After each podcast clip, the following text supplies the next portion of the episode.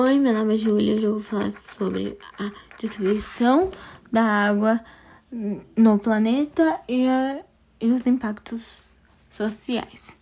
O ciclo ideológico é um movimento contínuo, um processo natural de reciclagem de moléculas de água na, da terra ao ar e de regresso à terra.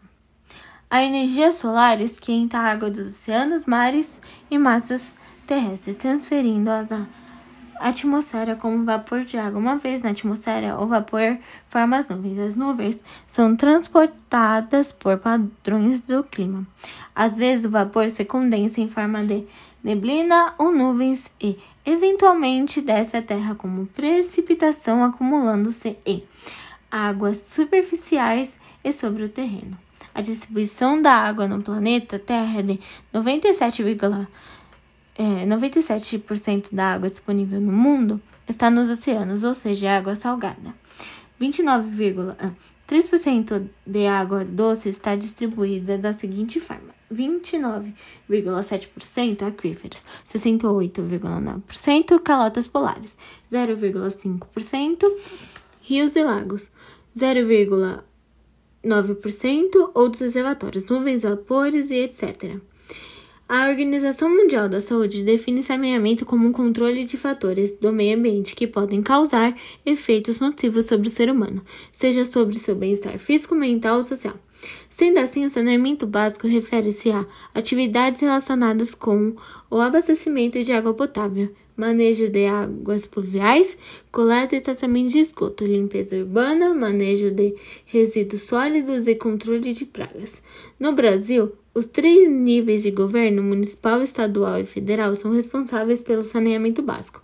Porém, existe um grande déficit em relação ao saneamento básico, gerando aspectos negativos à qualidade de vida digna à parcela da população. O Índice de Desenvolvimento Humano estima que aproximadamente 40 milhões de pessoas vivem abaixo da linha de, de pobreza no Brasil, sem acesso a condições mínimas. Um dos mais relevantes impactos da falta de saneamento básico no meio ambiente é, por consequência para a população, é a propagação de doenças que poderiam ser evitadas como o oferecimento, com o oferecimento de melhorias, melhores condições para a população. O tratamento de esgoto, por exemplo, minimiza a quantidade de microorganismos causadores de doença que se desenvolvem em ambientes insalubres.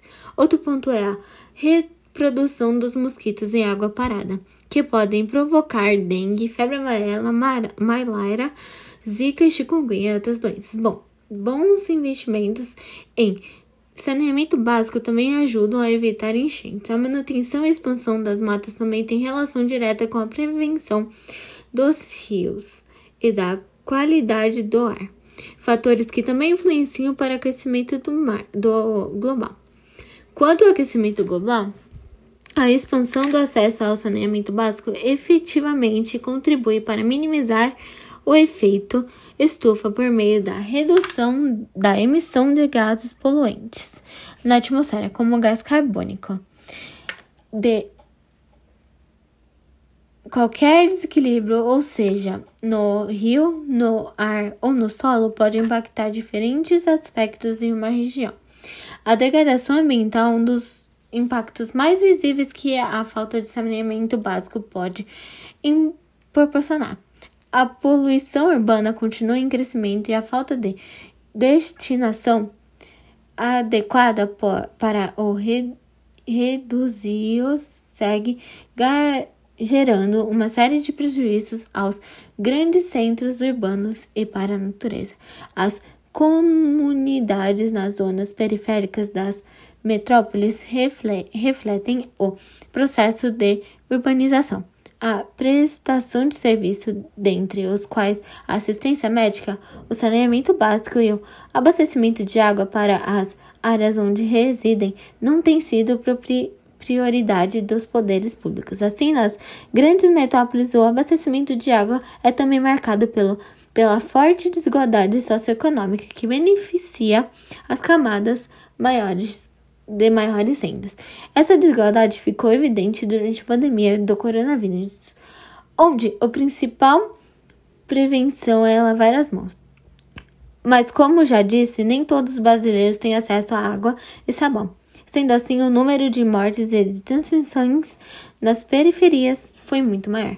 A escassez da água potável e a falta do acesso a este recurso entre algumas populações é um problema em escala global que tem reunido pesquisadores de diversas especialidades, como, por exemplo, antropologia, biologia, sociologia, saúde coletiva, engenharia, história ambiental, história de, da tecnologia, história da saúde pública e, e voltadas para elaborações de políticas. Em projeto que buscam distribuir e historizar as relações entre água e sociedade. Todas as medidas para manter o ciclo devem ser tomadas para a manutenção da vida.